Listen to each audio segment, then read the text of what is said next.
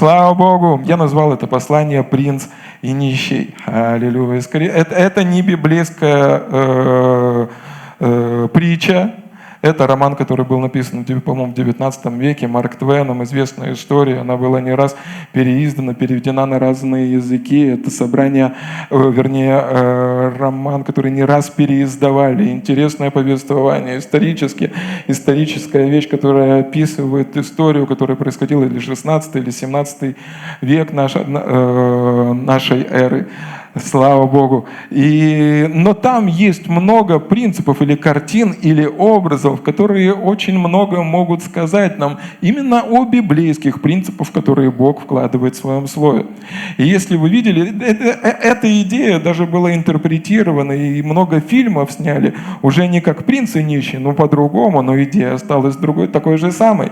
И принцип, который там был сделан, то, почему там это происходило, э, вернее, то, что описывается в этом романе, романе, в один день маленький ребенок, ну, принц, которому было там до 10 лет, и паренек нищий, попрошайка, который родился в бедной семье, в один день они поменялись местами – в один день они поменялись местами.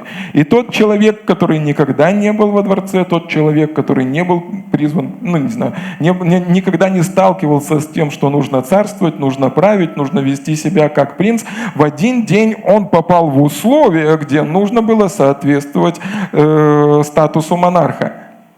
И с другой стороны, второй парень, который родился принцем, который по праву рождения был принцем, в крови которого э, текла благородная кровь, в один день он оказался в условиях, где нужно им, было ему отстаивать свои права.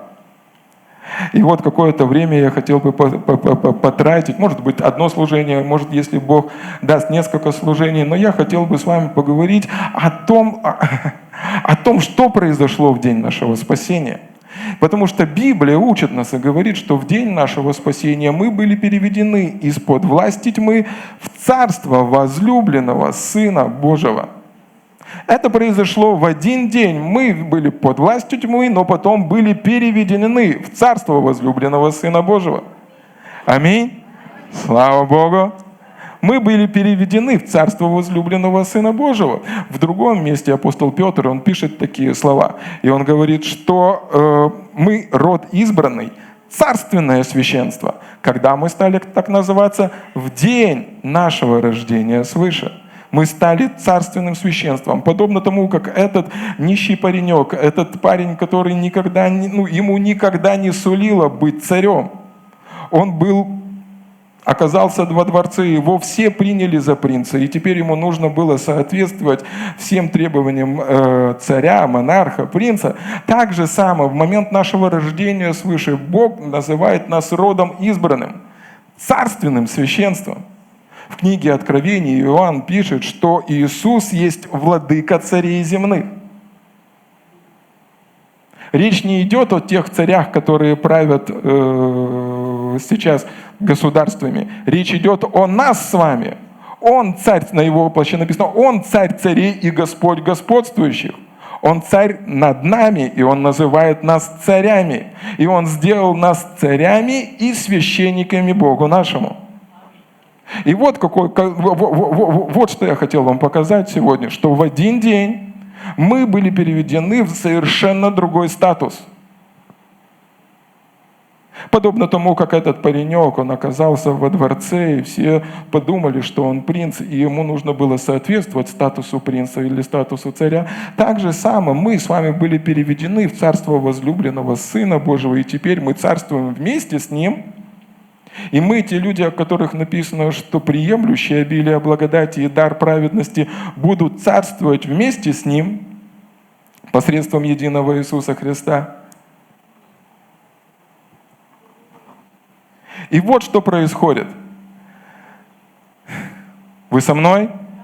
Будьте сейчас. Это очень важно. Это, это откровение изменит и изменит вашу жизнь навсегда. Послушайте, Теперь, после того, как ты стал принцем, после того, как ты стал царем, Тебе нужно соответствовать этому статусу, потому что ответственности с тебя никто не снимал. Потому что для, ну, для того, чтобы быть царем, тебе нужно перестроиться и думать как царь. Независимо, кем ты был. Ты мог быть нищим, ты мог быть попрошайкой, ты мог быть бухгалтером. Ты мог играть в 95-м квартале. Но в тот момент, когда ты стал царем, тебе нужно быть царем. Не просто по статусу, по статусу, а здесь и здесь. И тебе нужно преобразование ума. Почему? Потому что до этого был, ты был тренирован совершенно в другом. И тебе нужно начать думать по-другому. Почему? Потому что ну, ну, ну, ну, невоз, ну, ни, нищему нужно было научиться, этому пареньку нужно было научиться, ему нужно было соответствовать тому статусу, в котором он оказался. Слава Богу! Аллилуйя! Слава Богу. То, что я пытаюсь вам сказать, что в момент нашего рождения свыше, когда мы с вами стали церковью, ну, все э, естественное прошло. Бог призывает нас к жизни в сверхъестественном. В тот момент, когда Бог сказал, что на всем откровении я э, создам церковь свою, и врата ада не одолеют ее, в тот самый момент в твою жизнь была высвобождена сила, и Бог назвал тебя непобедимым. Он сказал, врата ада не одолеют тебя. Это знай, он все, в вечности ты непобедимый в спорте, которым я занимался, там, ну вот в боксе, там есть э, титулы, допустим, чемпион мира по боксу. И до тех пор, пока его никто не победил, он, у него приставка «непобедимый», «непобедимый чемпион». Есть претенденты, которые могут оспорить этот титул. Есть люди, которые могут выступить против этого. Но послушайте, до тех пор, пока там, ну, у него этот титул, он непобедимый.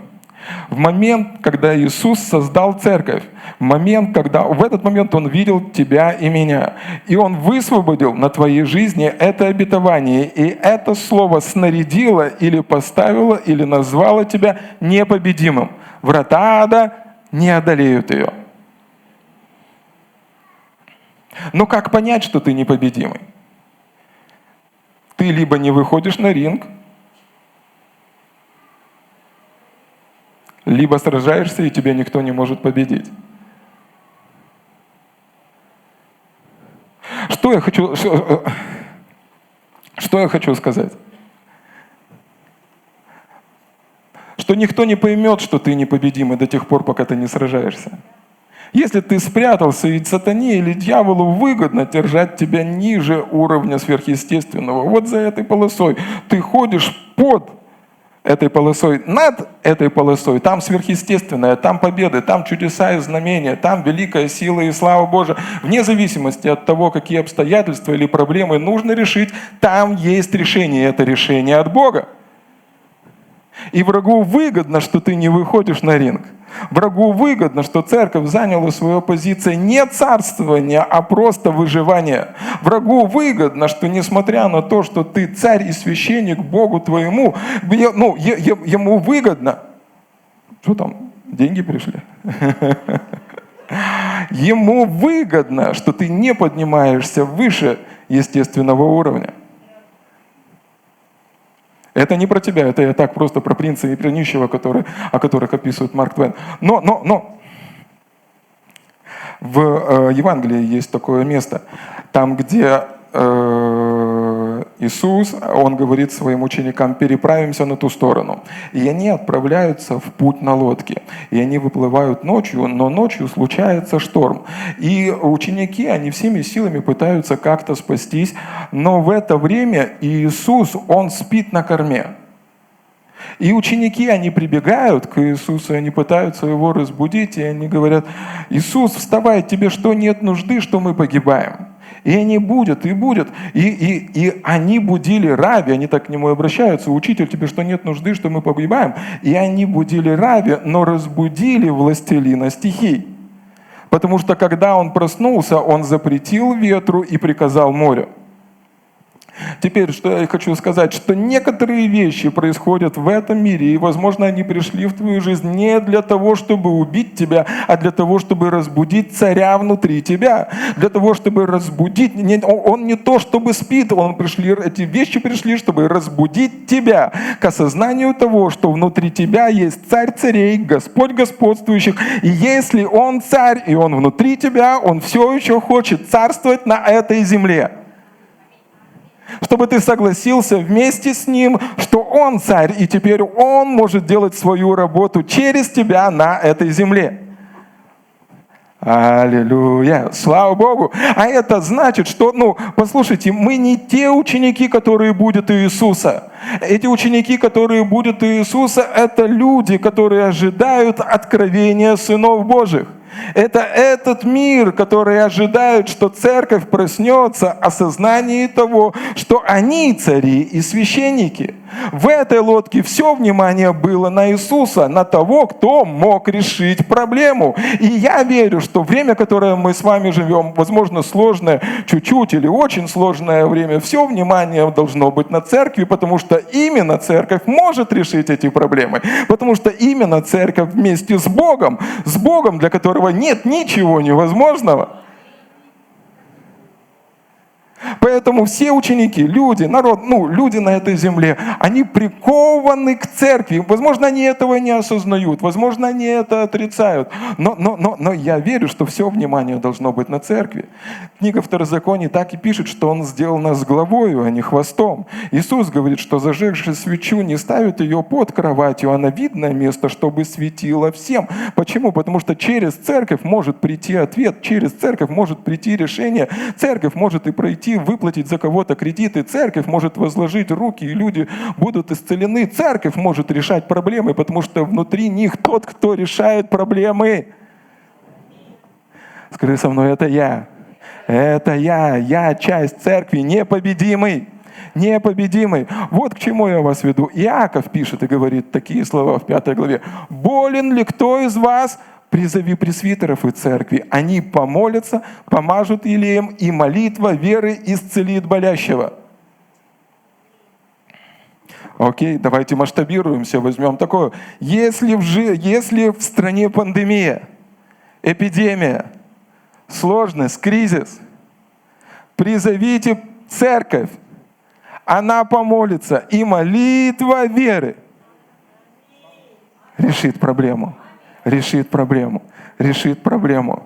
Я лишь пытаю вам сказать, что враг, он делает все возможное для того, чтобы ты, царь, ну ты, который царственное священство, ты, кому была доверена власть, ты, о котором Бог сказал, что ни одно оружие, сделанное против тебя, не будет успешно, ты это именно тот человек, которому Бог сказал, все даю вам власть наступать на змеи и скорпионов, и ничто не повредит тебя. Он, ну, враг, он пытается тебя одеть в одежды естественного, подобно тому принцу, который был одет в обычные одежды.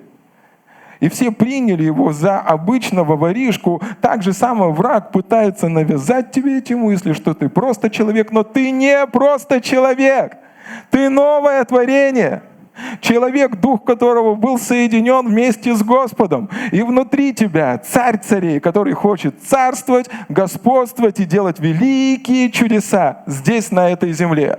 Время церкви не прошло. Мы называем это первоапостольская церковь, мы называем это ранняя церковь, мы называем это церковь из книги Деяний, но церковь, она всегда просто церковь. Та же самая церковь, о которой написано, что руками апостолов Бог творил многие чудеса. Та же самая церковь и тот же самый Бог сегодня, здесь и сейчас. Аминь. Слава Богу! Слава Богу! И Он поднимает нас из этого праха, и Он делает все возможное для того, чтобы мы могли разбить эти... Помните, в прошлый раз мы говорили, что Слово Божье, оно живо и действенно, а в другом месте написано, что э, э, оружие воинствования нашего, они не плотские, но сильные Богом для разрушения твердынь. Аминь. Аминь. И Богу нужно разрушить определенные вещи. Как? Через размышления над Словом Божьим. Словом Божьим. Богу нужно... Смотрите, что есть оружие Божье? Меч Слова Божьего. Да? Вы со мной сейчас? Реагируйте, подсказывайте, скажите, пастор, мы не спим, все нормально, тебе кажется. Слышите? Смотрите, смотрите, смотрите. Слово Божье, меч, Бог рисует нам такую картину, что он острый, обоюдо острый, как меч. И Слово Божье действует до разделения духа и души. И этим самым оружием мы разбиваем всякую твердыню в нашем сознании, мы убираем все, э, что мешает Богу делать свою работу в нашей жизни. Другими словами, это целенаправленное хирургическое вмешательство. Если без Духа Святого больно, поэтому вам нужен наркоз Духа Святого – эти вещи нужно вы, вырезать и убрать навсегда. Подобно тому, как этот паренек нищий, он был натренирован там, чтобы, так, чтобы выживать. Он был натренирован постоянно бороться за свою жизнь. Он не был тренирован жить в замке. Ему нужно было пройти преобразование. Так же самое мы с вами жили и были натренированы выживать, надеяться на свои силы. Я помню, бабушка у меня, она все время э, прятала хлеб. И а, а, да, он уже твердый, им можно убить только. И она все равно можно размочить молочком, все равно можно съесть. Почему? Потому что она жила в послевоенное время, во времена, где не было, ну, был недостаток или голод. Она была натренирована подобным образом, и в соответствии с тем, как ты не тренирован, так же ты и думаешь. Поэтому есть вещи, которые нужно разрушить, вещи, которые нужно убрать, вещи, которые нужно вырезать мечом Божьего Слова.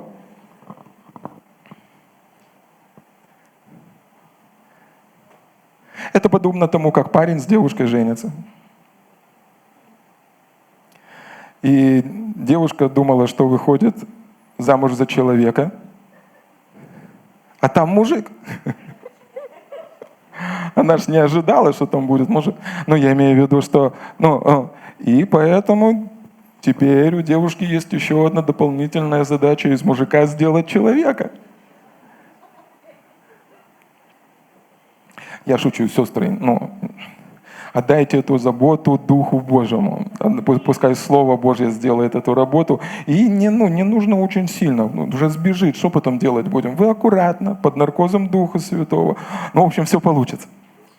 Но, слышите? Да, да, да. Есть вещи, которые нужно убрать, есть вещи, которые нужно преобразовать. Для чего? Для того, чтобы ты мог соответствовать тому статусу, в который ты был поставлен. Аминь. Аминь. Слава Богу. Слава Богу. Чтобы ты мог соответствовать тому статусу, в который ты был поставлен. Смотрите, Экклесиаста 10 глава с 5 стиха он пишет, «И вот еще несправедливость, которую я видел в жизни, несправедливость, которую допускают властители. Глупцам дают высокие посты, в то время как богатые занимаются незначительной работой. Я видел слуг, едущих верхом на лошадях, в то время как властители, подобно рабам, шли пешком рядом с ними. И это то, что враг хочет сделать в жизни человека. Он хочет, чтобы ты, властитель, ходил подобно рабу. Но что делает Бог? Он посылает свое слово для того, чтобы разрушить всякий обман врага. Он посылает свое слово для того, чтобы убрать всю неправду и ложь. И то, о чем мы говорили с вами в прошлый раз, что размышление над Словом Божьим, то, когда ты поступаешь по Слову Божьему, когда ты размышляешь над Словом Божьим, проговариваешь, веришь, слышишь его, это приносит откровение – и откровение, оно рисует определенный образ. И вот что делает откровение. Откровение, оно не делает что-то новое. Откровение открывает для тебя то, что уже и так было. Этим властителям нужно понять, что они властители, и не ходить как рабам. Откровение, оно убирает определенный барьер и открывает новые возможности. Подобно тому, когда был каменный век, железный век, те вещи, которые происходили здесь, на этой земле. И потом в определенный момент люди открыли электричество. И началась совершенно другая эра, где люди теперь могут использовать силу электроэнергии. Но они не создавали электричество, они просто открыли, как это работает. И что это сняло определенный барьер и принесло новые возможности. Или подобно тому, как раньше люди переправлялись долгими днями, ночами, месяцами с одного континента на другой. Сегодня был изобретен, ну, в наше время изобрели самолет. Люди научились использовать один закон природы для того, чтобы преодолеть другой закон природы. И это они открыли, как это работает. Они не, ну, они не придумали, они просто научились использовать то, что уже и так было. И это откровение сняло определенный барьер, теперь человек за короткое время может перемещаться из одной точки в другую, и это принесло новые возможности.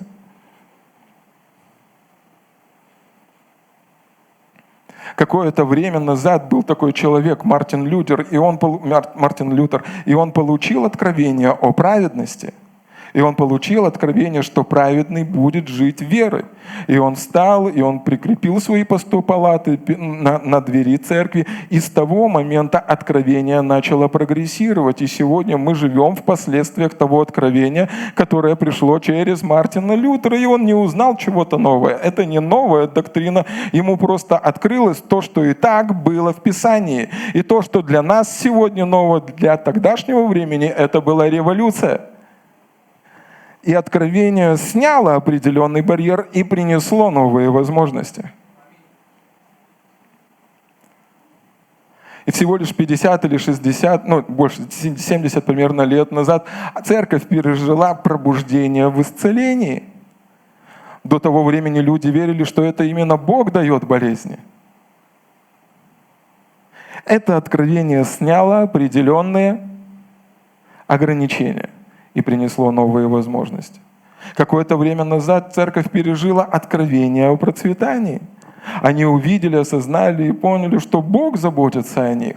Они увидели сверхъестественные вещи, которые могут происходить не только в сфере исцеления, но и в сфере финансов.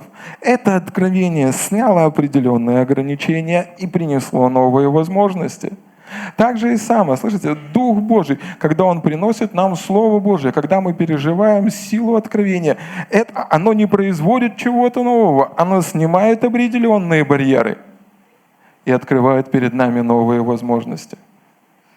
Что-то похожее происходило с Иисусом э, и его учениками, когда Он служил, если вы помните, когда Он умножил пять хлебов и две рыбки – и накормил огромное количество людей. Это книга Иоанна. Э, Иоанна 6 глава, это, эта история описывается во всех четырех Евангелиях, но вот смотрите, как в Иоанна об этом пишется. Иисус, возведя очи и видев, что множество народа идет к нему, говорит Филиппу, где нам купить хлебов, чтобы их накормить? Говорил же это, испытывая его, ибо сам знал, что хотел сделать. Теперь мы с вами встречаемся с ситуацией, когда Иисус, Он вместе с своими учениками, Он проповедует, и Он проповедует в пустынном месте.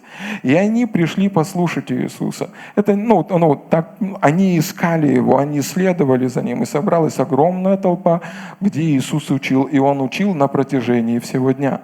Это не было двухчасовое или трехчасовое собрание, поэтому пастор у вас милостивый, но он учил всю, всю, всю, всю, весь день. Он учил их Слову Божьему, Он говорил им о Слове Божьем, Он вдохновлял, Он говорил о Царстве Божьем. И в определенный момент люди, люди, ну, люди они захотели кушать, и это естественно. Есть естественные вещи, правда?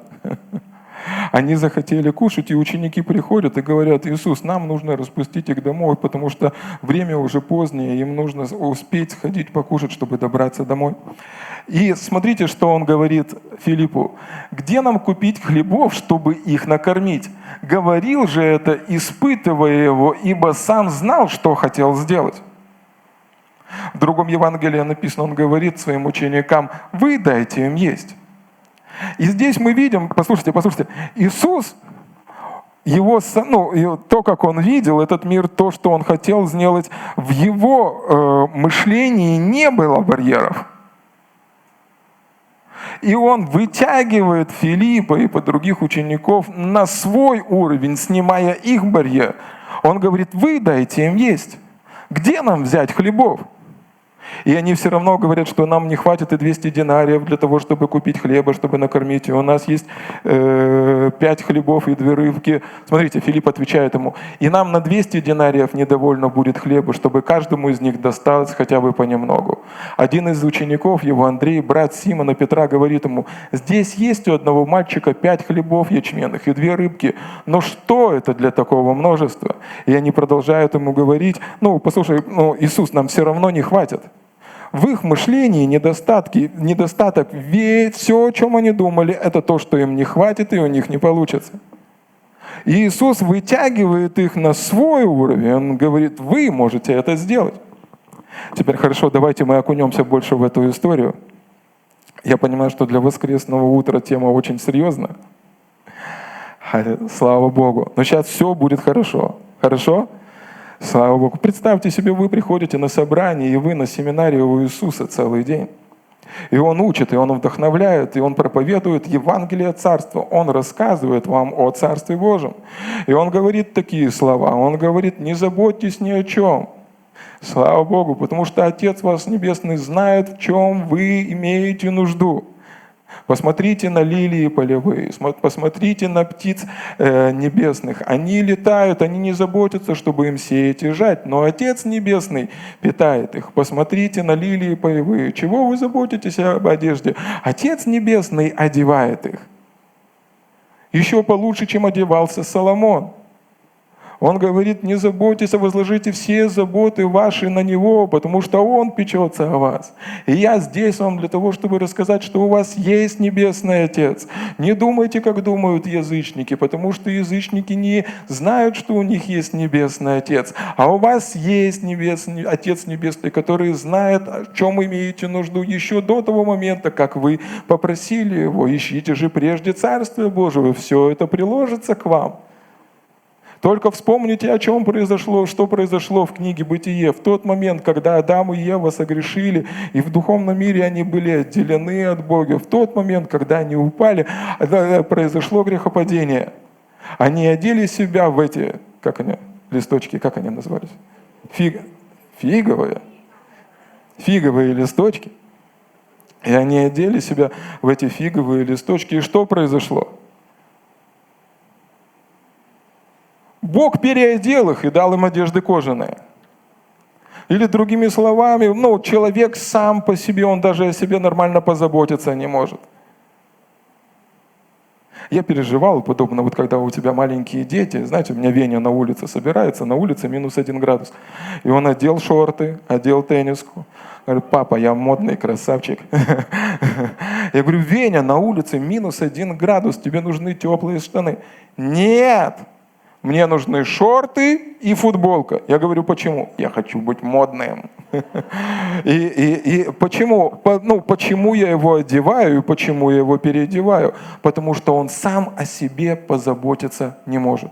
Послушай, возможно, это слишком для твоего понимания, возможно, это слишком для... Но, но, но, но обещай мне просто подумать над этим. Никогда не было запланировано, чтобы ты жил на самообеспечении. С момента создания человека Бог насадил человека в Эдемском саду, там, где было уже все создано. Был создан сад, были созданы деревья, были животные. Все до этого было создано. И Бог помощает человека в место, где уже было все создано для него. Петр пишет, не заботьтесь ни о чем, потому что не, не, он, он печется о вас. Он хочет заботиться о вас. Если можно так сказать, что самообеспечение опасно для вашего здоровья. Иисус говорит своим ученикам, и Он говорит, я лоза, вы ветви, прибудьте во мне, и я прибуду в вас, потому что без меня не можете делать ничего. И вот в момент, когда мы рождаемся в царстве, мы рождаемся в царстве, где есть заботливый царь, который заботится о своих детях. И нужно прийти определенную реформацию в своем мышлении, потому что всю свою жизнь ты был тренирован, чтобы заботиться сам о себе. Подобно как эти ребята, которые были рядышком с Иисусом, они слышали то, о чем проповедовал Иисус. Только что мы с вами слышали то, о чем Он проповедовал. Он проповедовал им Евангелие Царства. Они, а, а, и им нужно было перейти на другой уровень мышления. Смотрите, они продолжают думать о недостатке, о том, что у них мало, и они не могут решить эту проблему. А Он вытягивает их на свой уровень. Там так и написано, ибо знал, что хотел сделать. В уме у Иисуса был образ изобилия, достатка и божественного обеспечения. Авраам назвал однажды так Бога, Он есть Иегова Иры, Бог, который усмотрит, Бог, который позаботится. То, что было в голове у этих учеников, потрясающих апостолов, в голове был недостаток, в голове у Иисуса был избыток. Теперь сейчас мы сделаем один шаг. Хирургическое вмешательство в образ вашего мышления. Поэтому попросите Духа Святого про наркоз. Смотрите, когда мы смотрим на всю эту ситуацию, чем все закончилось? Все это множество людей были накормлены, и был избыток. Аминь. На самом деле, единственное, где был недостаток, это в головах у учеников. Реальность говорит, проявление Божье говорит, Слово Божье говорит, что нет недостатка у боящихся Его. Единственный недостаток, который был там, в той ситуации, был в головах у учеников. Псалмопевец пишет, нет никакого недостатка у тех, кто боится Бога. Вы именно тот человек. Посмотрите вокруг в этом зале. Здесь есть Алла Пугачева или Филипп Киркоров?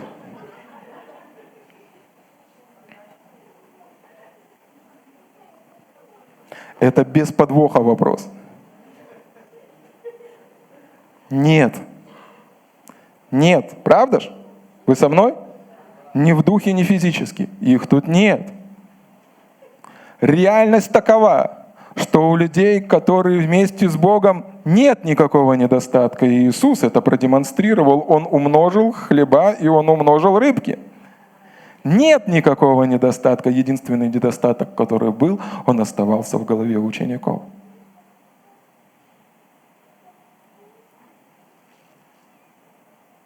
Однажды случай произошел с пророком Елисеем. Он оказался в затруднительной ситуации. На него напало целое войско. Войско вместе со своим слугой, они были окружены военизированными террористами, танками, оружием и всем остальным. И у него паника, у него стресс. Он прибегает к Елисею и говорит, что нам делать? Все пропало. Клиент уезжает, гипс снимают, все. Что делать? И Елисей молится и говорит, Бог, открой его глаза. Теперь смотрите, реальность, мы читаем в псалмах, что вокруг боящихся Бога ополчается ангел Божий и избавляет этих людей. Тот же самый псалом. Реальность такова, что вокруг тебя есть ангелы, твои телохранители, которые служат Богу, верно исполняют свой долг и готовы отдать свою жизнь, чтобы ты не споткнулся теми путями, которые ты ходишь. Это реальность. Чувства того человека говорили, армия, все пропало. Крышка.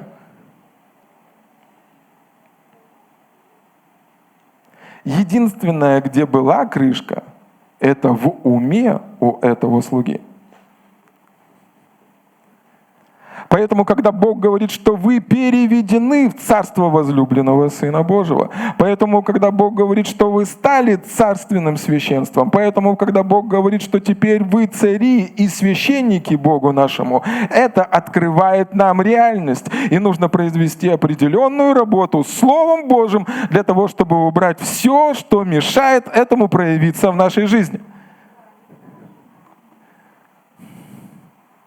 Слава Богу! Смотрите, там так и написано. Второе послание Коринфянам, 3 глава, 18 стих. «Мы же все открытым лицом, как в зеркале, взирая на славу Господню, преображаемся в тот же образ, от славы в славу, как от Господня Духа. И когда мы взираем на славу Господню, когда мы, где мы можем ее найти? Мы можем найти ее в Писании. И мы видим Иисуса. Мы преображаемся в тот же самый образ. И там написано, что мы смотрим, как в зеркале. Эти перемены приходят от Духа Святого, но если мы понимаем, что это наше зеркало, если мы понимаем, что это наше зеркало,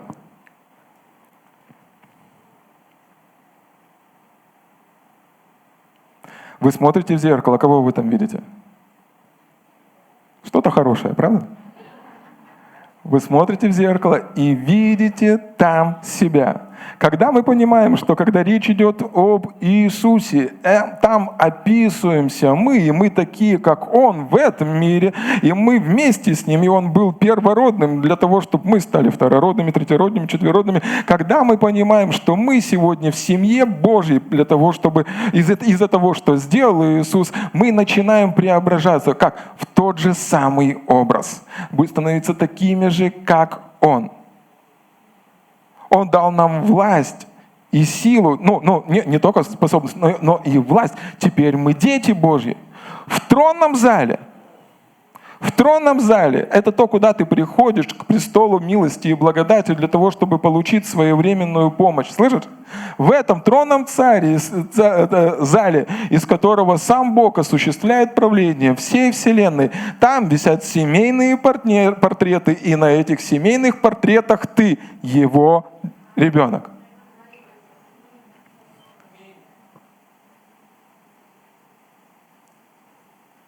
Мы преображаемся в тот же образ, когда мы понимаем, что мы смотрим в зеркало. Слава Богу! Слава Богу! Аллилуйя! Слава Богу! Почему мы преображаемся в тот же образ? Потому что мы видим там себя. И все, что говорило об обратном, оно уходит. Мы понимаем, что это неправда. Теперь смотрите. Все, что противоречит Слову Божьему. И вы верите в этом. Вы на крючке у определенного духа.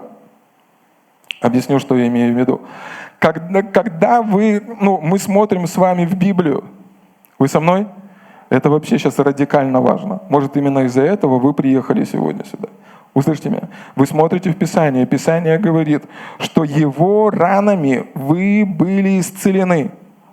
Вам доступна сверхъестественная сила Божья, которая исцеляет все ваше тело.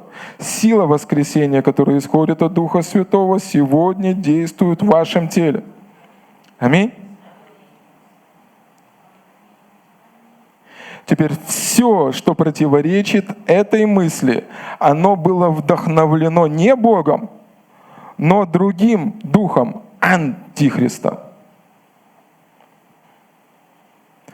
Любое понимание, знание, идея, что противоречит Святому Писанию, было вдохновлено Духом, который против Христа, против того, что Он сделал, антихристом.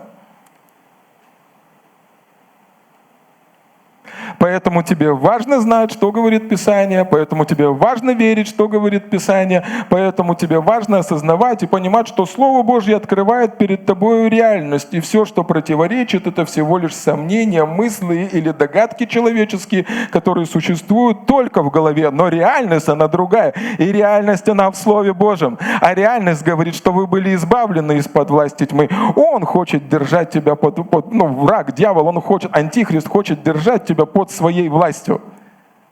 Но вы были избавлены из-под его власти, вы переведены в царство возлюбленного Сына Божьего.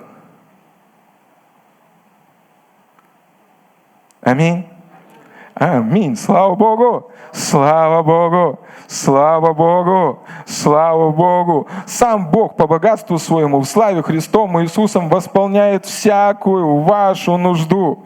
И послушайте, послушайте, послушайте, подобно как тем ребятам, которые были вместе с Иисусом, и они должны были служить, и, они, и через них должны были произойти эти чудеса. Они верили в недостаток, они не верили в Бога, они верили в недостаток. И вера в недостаток держала держала их в определенных рамках, рамках э, естественного. Но Бог вы, вы, вы, вытягивает нас на территорию сверхъестественного. Аминь. И Он говорит, теперь сверхъестественное стало твоим привычным образом жизни. Ты был создан для этого, ты был рожден для этого. Теперь, сегодня тебе нужно соответствовать этому статусу, быть царем и священником Богу нашему. Теперь внутри тебя живет царь царей и Господь господствующих, и Он все еще хочет делать свою работу здесь, на этой земле. Господь, что мне делать? Возлагай руки на больных, и я через тебя буду их исцелять, и они будут здоровы. Молись за людей, и я восстановлю их. Благословляй. Делай дела, которые я делал. Сам Иисус говорит, дела, которые делал я, и ты сотворишь, и больше них.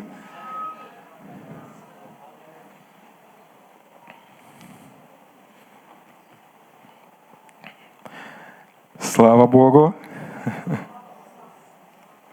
Мы преображаемся в тот же образ. Это происходит от Духа Святого, но это снимает определенные ограничения. Это снимает определенные барьеры. Это не значит, что мы становимся кем-то другим, но это убирает барьеры, которые приносят новые возможности.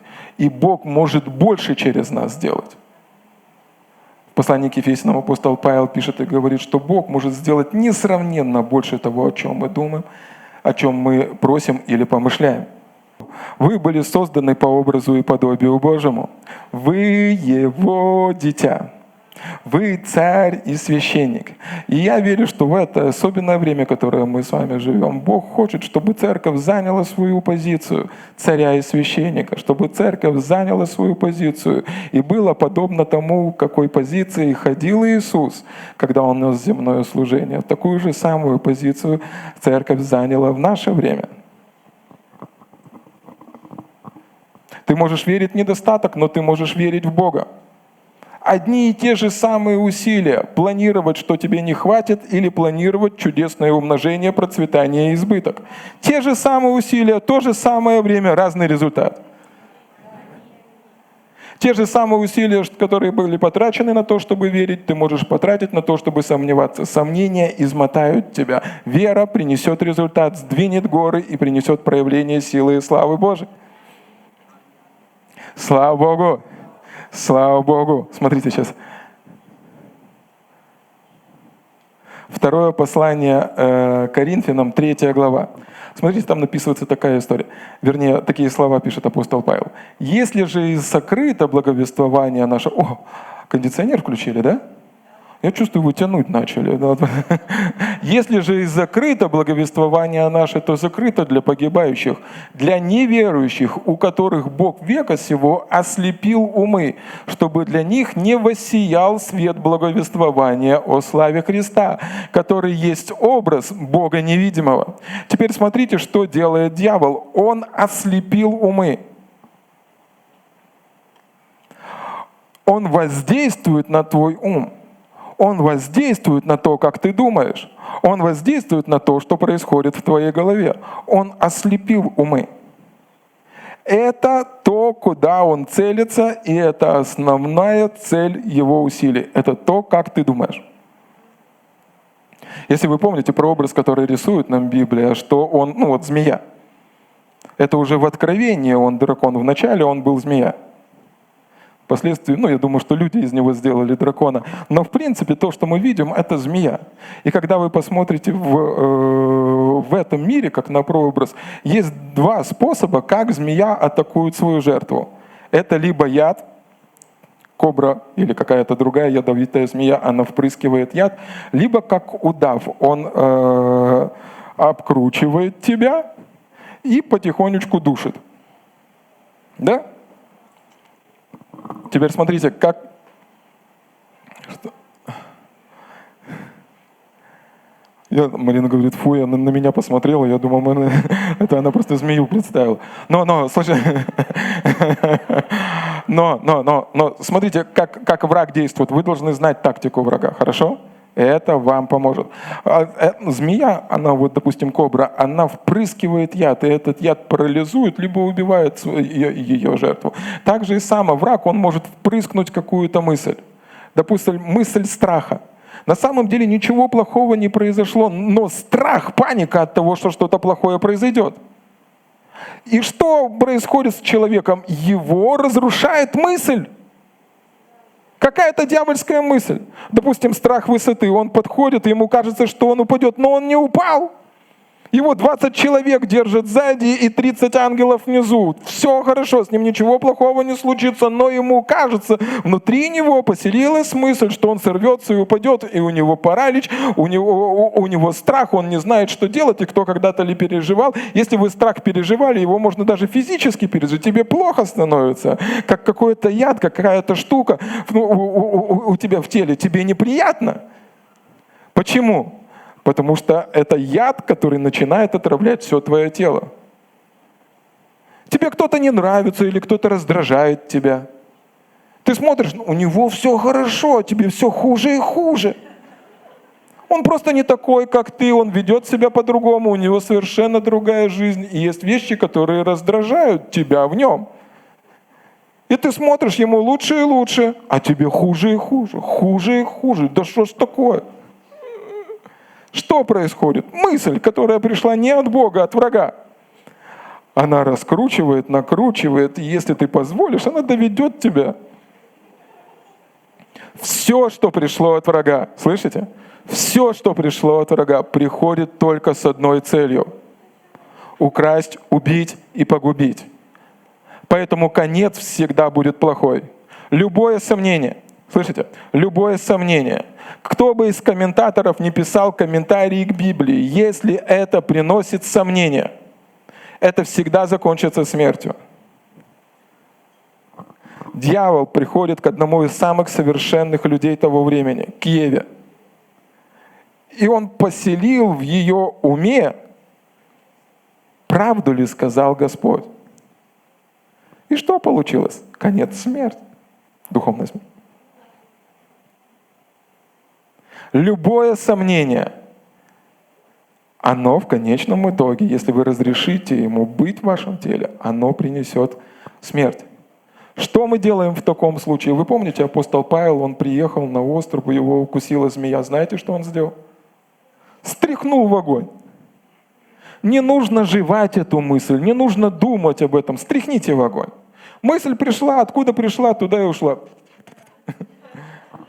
Не нужно об этом думать, не нужно думать о том, что все будет плохо, не нужно думать о том, что этот э, прыщик на твоем э, носу превратится в рак. Не нужно думать о том, что что-то плохое с тобой случится, не нужно думать о том, что что-то плохое случится с твоими детьми. Не нужно об этом думать. Эта мысль пришла не от Бога. От Него приходят мысли, что все будет хорошо. Почему? Потому что Он заботится о вас. Аминь. Слава Богу. Павел пишет такие слова о том, что достославно, о том, что добродетель, о том, что хорошо, о том, что похвала, о том помышляйте. И тут написано, что враг, он, он, с одной стороны, он действует ядом, как действует змея, но еще есть удав. Ух, та еще змея подколодная.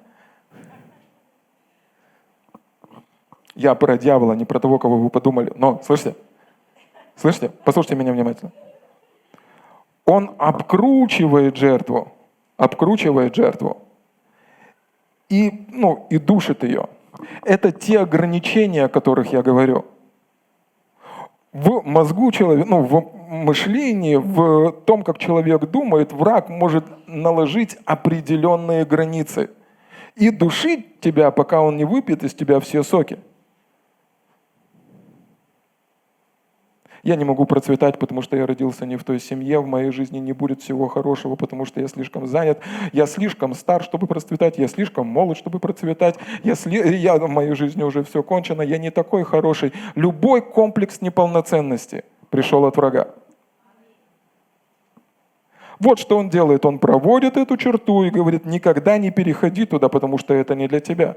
Подобно как в этом романе был принц и нищий. Принц, вернее, нищий никогда не смог стать бы принцем, потому что так можно стать только родившись в семье короля, в семье царя. И он проводит эту черту. Теперь смотрите, он проводит эту черту только в умах людей – Потому что Бог говорит, что апостол Павел пишет, я все могу в укрепляющем меня Иисусе Христе. Нет ничего невозможного для того, кто верит. Нет ничего возможного для Бога. И нет ничего невозможного для того, кто верит. Однажды люди разозлили Бога, и он говорит такие слова. Я Господь Бог всякой плоти. Есть ли вообще что невозможное для меня? И враг, он проводит определенную черту. И единственное, где есть эта черта, это не ваше происхождение, не ваше состояние, не то, кто вы есть, и не то, кто вы будете. Эта черта, она проходит вот здесь. Вот. И, и враг, он говорит, не трогай, это не для тебя. Эти дорогие машины, они для тебя, не для тебя. И для некоторых людей в церкви нужны дорогие машины, чтобы вы ездили на дорогих машинах, пользовались лучшим добром в это, на этой земле. Пастор, почему можно раздать эти деньги нищим? Статус обязывает. Статус обязывает. Цари не ездят на «Жигулях», и «Жигули» нормальная машина, но просто слушайте. Многие границы были навязаны удавом, и они только в мышлении человека. Поэтому нам нужно Слово Божье, чтобы оно преобразило нас. Поэтому нам нужно Слово Божье, чтобы оно преобразило нас, чтобы мы заняли свою позицию, были царями и священниками Богу нашему. Аминь.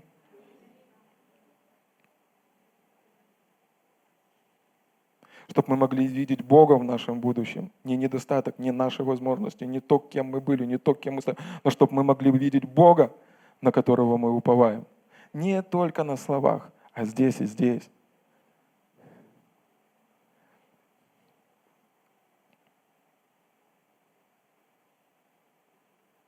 Апостол Павел молится о людях, которые находятся в Ефесе. Он служил им какое-то время, потом пишет им письмо. И в этом письме он пишет эту молитву.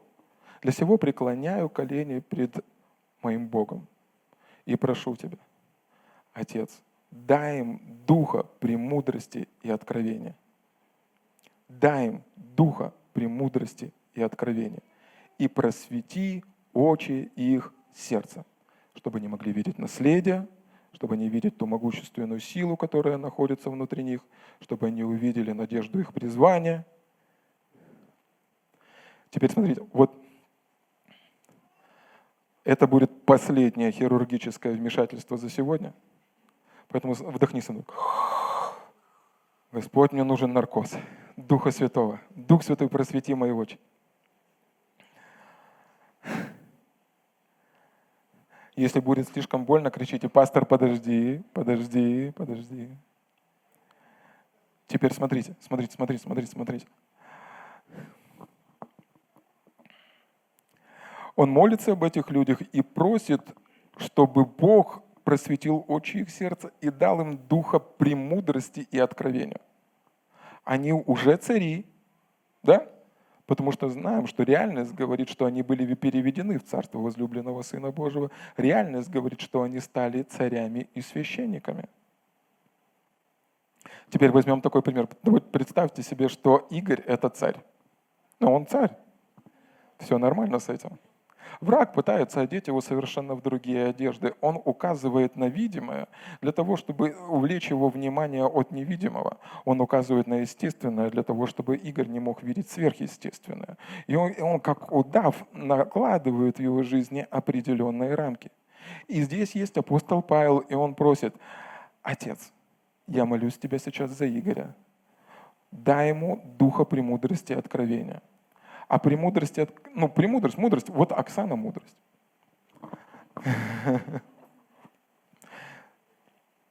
Есть царь и есть мудрость, да? И Павел молится, просвети очи этого царя, пускай он поймет, кем он станет, и дай ему мудрость, как поступать. Теперь смотрите, Исаия 55 стих с 8 стиха Бог говорит, мои мысли, не ваши мысли. И он говорит, послушай, царь, то, как ты думаешь, это не то, как я думаю. И то, как я делаю, это не то, как ты делаешь. Тебе нужно взять мои мысли для того, чтобы ты мог делать, как я делаю. В Ефесянам 5 главе, в первом стихе апостол Павел пишет этим людям, он говорит, подражайте Богу, как чадо возлюбленные. Или другими словами, что делает Бог? Он берет свое слово, мудрость, то, как он видит мир, и дает его царю. Для того, чтобы царь мог поступать так, как делает Бог. Для того, чтобы этой мудростью, этим словом он мог царствовать здесь, на этой земле, так же само, как это делал Иисус. Это еще не все. Почему это не все? Потому что Бог, один из переводов, знаете, как говорит? То, как я думаю, ты так не думаешь. И то, как я делаю, ты так не делаешь.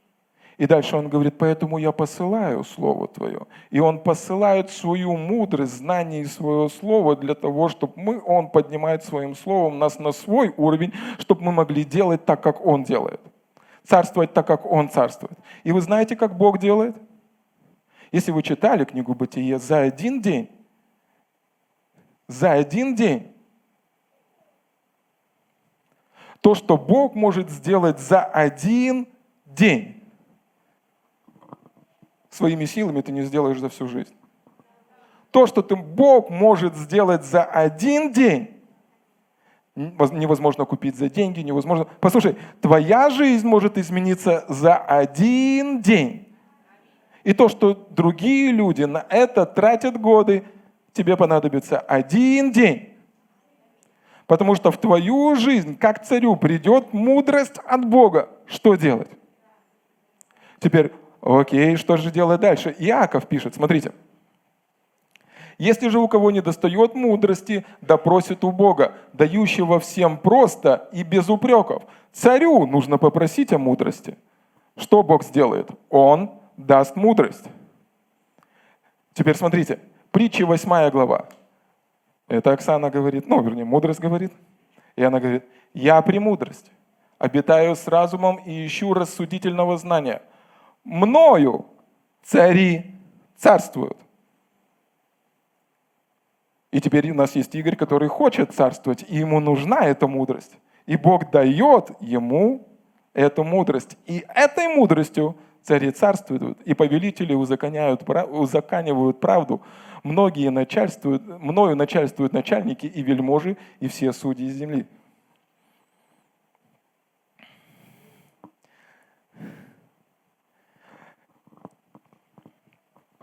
Теперь смотрите, у меня дома пять детей.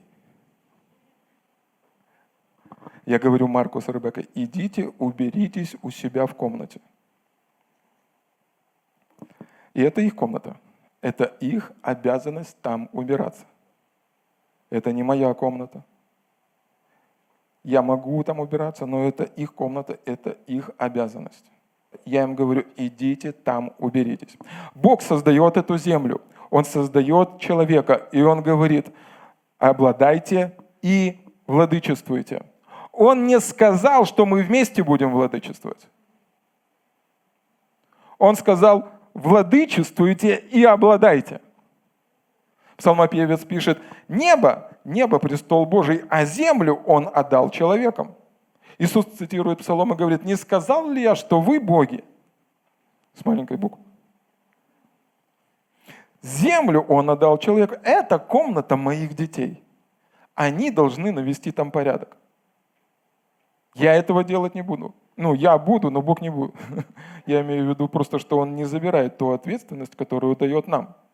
Бог никогда не будет делать то, что Он сказал вам делать. Вы спросите, пастор, почему? Потому что Бог верит в вас. Он Бог веры. Он не сомневается в вас. Он верит, что если Он вам что-то сказал, вы это сделаете. Я в своих детях сомневаюсь, поэтому часто сам убираю. Бог вас не сомневается. Поэтому он, если сказал вам что-то делать, наступать на змеи и скорпионов, вам нужно это делать. Если Он сказал вам словом двигать горы, вам нужно это делать. Если Он сказал возлагать руки на больных, то вам нужно это делать. Если Он сказал вам верить, вам нужно верить. Он не будет делать это вместо вас. Теперь на полу рассыпано много э, бумаги, и для того, чтобы ее убрать, потребуется целый день. Но вот что делает дочка. пока старший сын все убирает, вот что делает дочка. Папа, а что мне сделать, чтобы сделать это по-твоему? Царь просит мудрости у Бога. И Бог дает ему мудрость, чтобы он мог делать так же само, как делает Бог. Царствовать здесь, на этой земле. И я ей говорю, пойди, возьми пылесос. Я делаю это за пять минут. Пылесосом. Она идет, берет пылесос и делает это за пять минут, вместо того, чтобы потратить на это целый день. Так же самое и Бог дает нам свое слово, мудрость с неба, для того, чтобы мы могли действовать на Его уровне, ходить в сверхъестественном и делать такие дела, которые Он делает.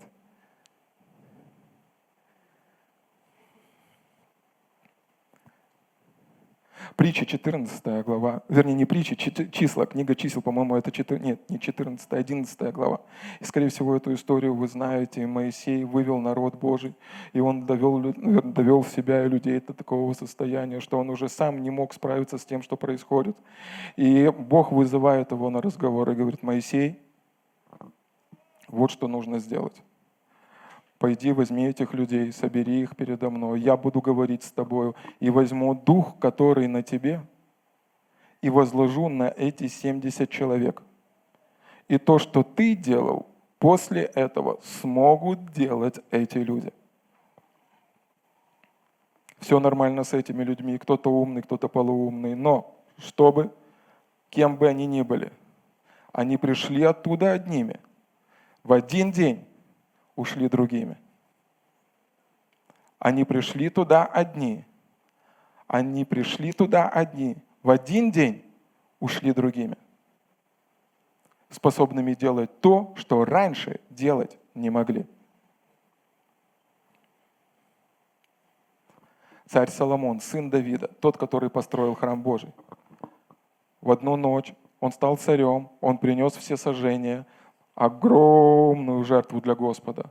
Бог приходит к нему ночью и спрашивает, Соломон, чего ты хочешь? Он говорит, царь, царь, царь, царь говорит, я хочу мудрость. И Бог говорит, в эту ночь я даю тебе ее. И написано, что это был самый крутой царь за всю историю Израиля. Он пришел, заснул одним, проснулся другим. В один день. Бог говорит, то, как я думаю, это не то, как ты думаешь. И то, как я делаю, это не то, как ты делаешь. Иисус говорит своим ученикам, лучше бы, чтобы я ушел, если я не уйду, Он не придет. Утешитель, Дух Святой. И когда Он придет, Он научит вас всему и наставит вас на всякую истину. И Он говорит, будьте вместе и ожидайте. И когда Он сойдет на вас, вы получите силу. В один день, в день Пятидесятницы, они единодушно были вместе. И Дух Божий сошел на них. И они были одними – но после того дня они никогда больше не были прежними.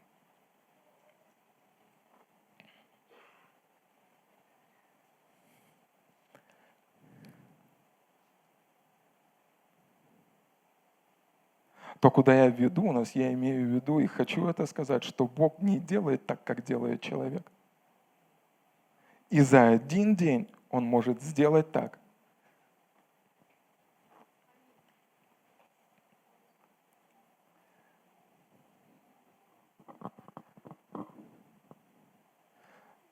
когда Иисус служил, был такой момент, когда Иисус проповедовал, Он проповедовал с лодки, это была лодка Петра.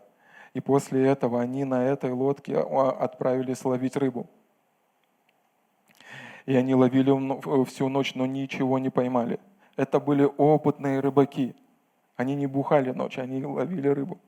Это были опытные рыбаки.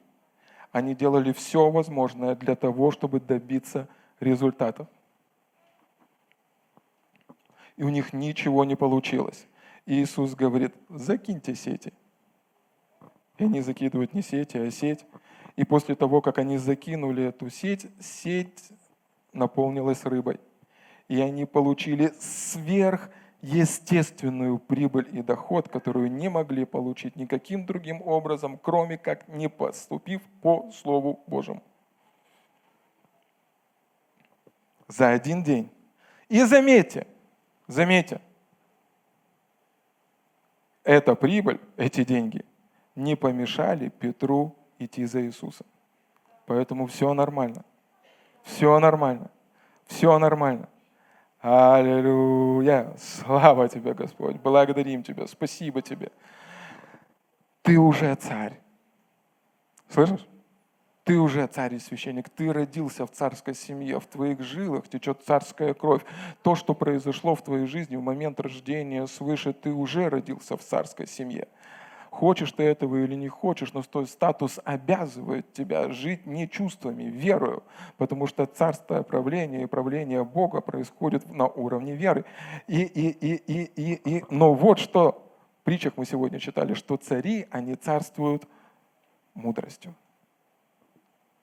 И то, что Слово Божье, то, что мудрость от Бога, то, что приходит от Бога, это не то, что может сделать человек своими усилиями. Это то, что делает Бог своим Словом. И Он может сделать за один день намного больше, чем человек может сделать за всю свою жизнь.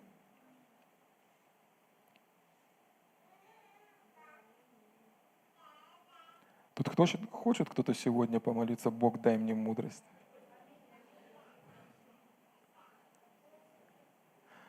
Мною цари царствуют. Причина, по которой Бог хочет всеми своим сердцем дать тебе мудрость, потому что Он хочет, чтобы ты царствовал.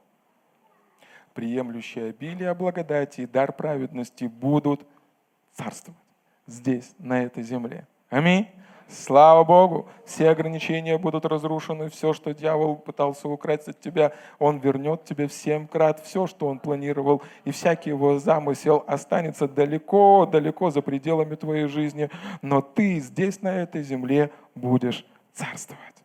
В этой жизни, слышите, в этой жизни в этой жизни, в этой жизни, в этой жизни. Откровение Слова Божьего сделает определенные перемены в твоем мышлении. Эти ограничения будут сняты. Ты будешь видеть себя по-другому. Помните, как там написано, что э, князь века сего он ослепил умы, чтобы они не увидели образ, образ невидимого Бога. То, что хочет сделать враг, он не хочет, чтобы ты видел образ, картину того, кто ты есть.